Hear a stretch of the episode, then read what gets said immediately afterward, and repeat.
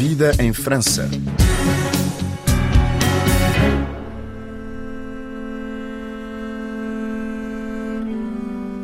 No Barreto tem uma nova exposição Silhuetas Perfeitas na Galeria Nathalie Obadia, aqui no centro de Paris. É o artista plástico guinense no Barreto. Vai explicar-nos esta nova exposição patente na capital francesa. No porquê Silhuetas Perfeitas?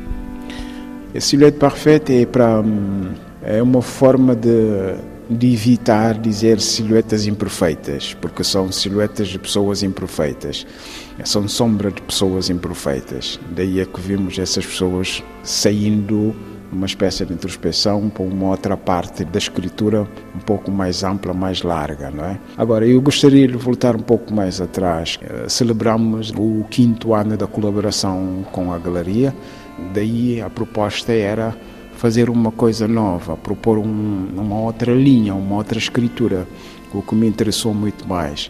Como era muito esperado também, eu sabia que as pessoas já estavam à espera do que eu não ia trazer de novo para poder diferenciar-se da primeira exposição, que foi um grande sucesso. O que é que nesta exposição vai marcar traços de novidade no estilo no Barreto? O que eu trago aqui, a linha gráfica continua a mesma, mas há a introdução de elementos dentro dessa escritura, como falar de masculinidade, está muito acentuado nesta nova escritura, onde aparecem bananas. Há uma outra parte que é sobre poderes, onde aparecem muitas coroas invertidas.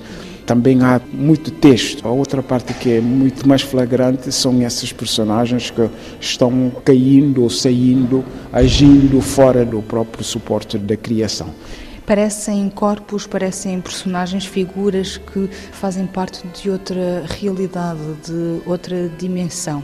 Continuam a ser pessoas, porque repara uma coisa, essas silhuetas que se veem aqui digamos, são sombras. E são sombras dessas pessoas imperfeitas. E são essas próprias sombras que se movem de um espaço para o outro. E é uma espécie de continuidade que eu dou, saindo de um espaço uh, limitado a um espaço ilimitado. É este exercício que eu tentei, que é tecnicamente é muito complexo a realizar, porque exige também bastante trabalho. Isso é que eu tentei introduzir outros espaços de criação que não se limita. Há muita colagem isso para mim também é uma outra forma de introduzir o que se pode parecer como algo bagatela, uma coisa que não tem importância, mas acabam por ter importância porque dou importância a isso, vou criando espaços de atuação onde existem algo que acontecem e, e fala conosco.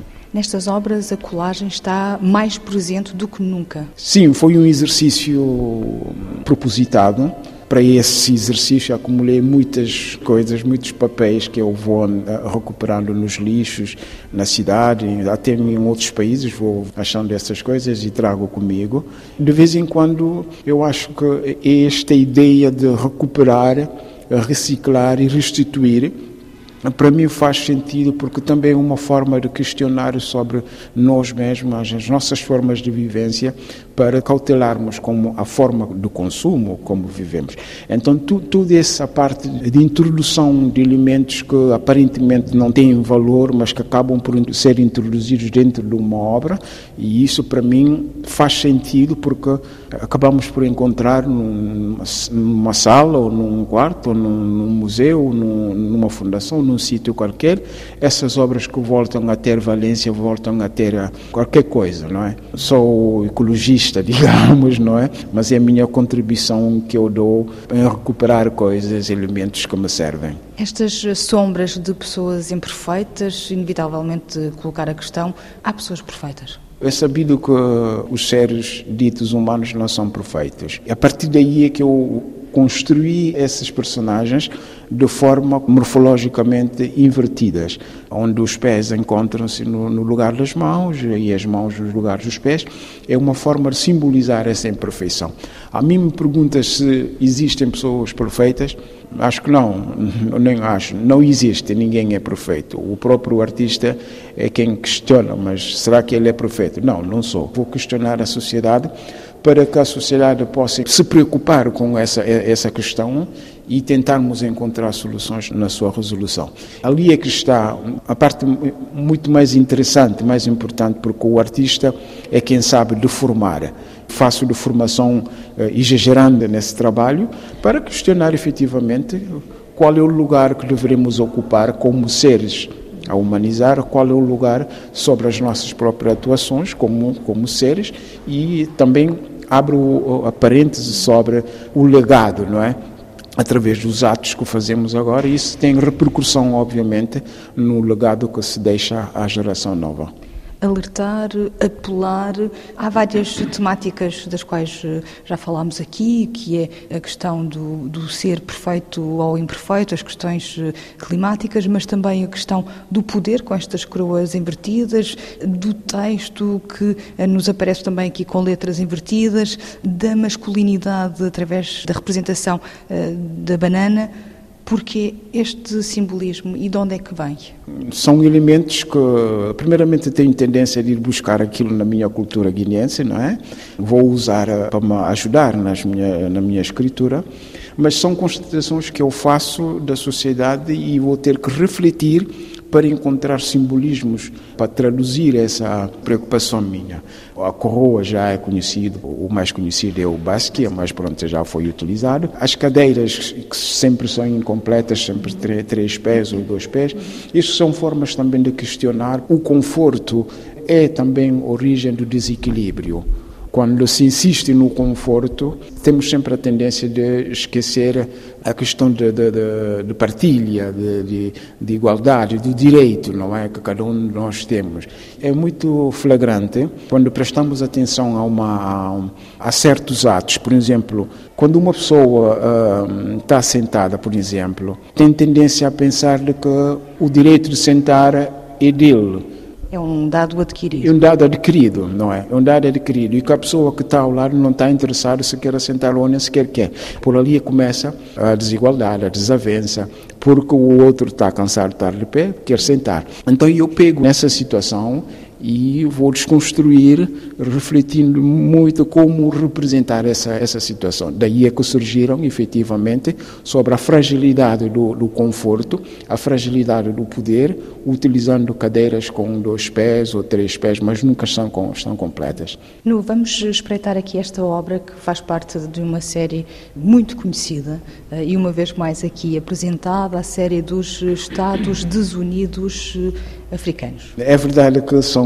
são peças que acabaram por ser uh, pinturas que me representam. É, é quase uma imagem de marca. Sim, tornaram-se uma imagem de marca, efetivamente. Aqui a abordagem é pensar ou repensar sobre a transmissão. Repensar sobre a transmissão. Aqui fui buscar também uma riqueza que deve ser preservada, que é a transmissão, o conhecimento, a sabedoria achei que seria muito mais conveniente mais interessante de utilizar as canetas e os lápis, porque tudo passa para isso. Para escrever um livro, hoje se escreve no computador, mas é conhecido que antes se utilizava penas, eh, bambus, eh, canetas eh, de plásticos e, e tudo. Pronto, tudo passava pela caneta.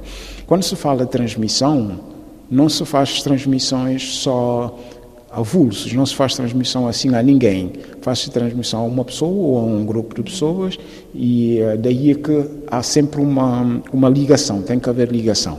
Daí é que se vê que as estrelas, 54 estrelas que cá estão, que representam os 54 países do continente, estão em formas de moléculas, tocam-se umas às outras.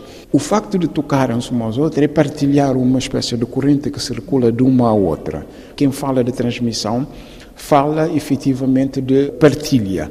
Um deverá apoiar o outro e o outro deverá apoiar também mais um outro. Como o continente tem 54 países, Cada estrela tem 54 canetas e lápis, mutuamente um ajudar o outro.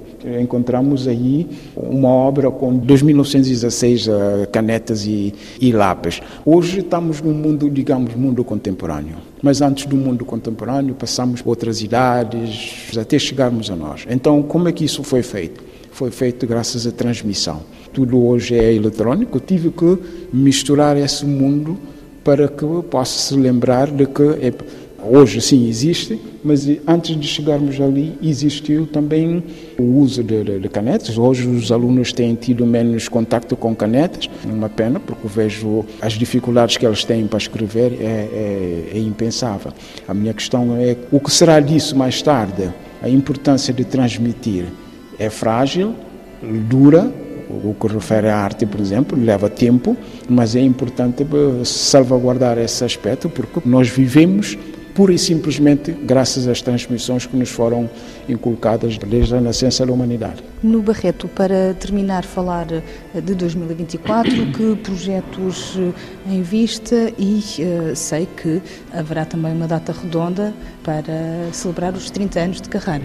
2024 está com, está com projetos um, assim pendurados. Um dos projetos mais amplos para mim, que me leva muito a alma é o centenário de Cabral.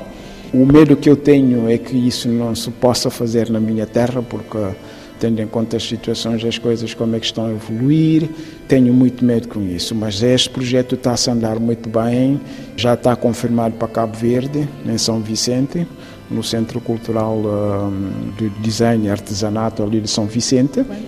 Está previsto para setembro. É uma, uma exposição que deverá começar no dia de nascimento de Cabral, e terminará no dia do assassinato de Cabral. E deverá ser uma exposição paralela, que será inaugurada no mesmo dia entre a Guiné e Cabo Verde. E terminarão também no mesmo dia. Por os 30 anos, olha, estamos a trabalhar.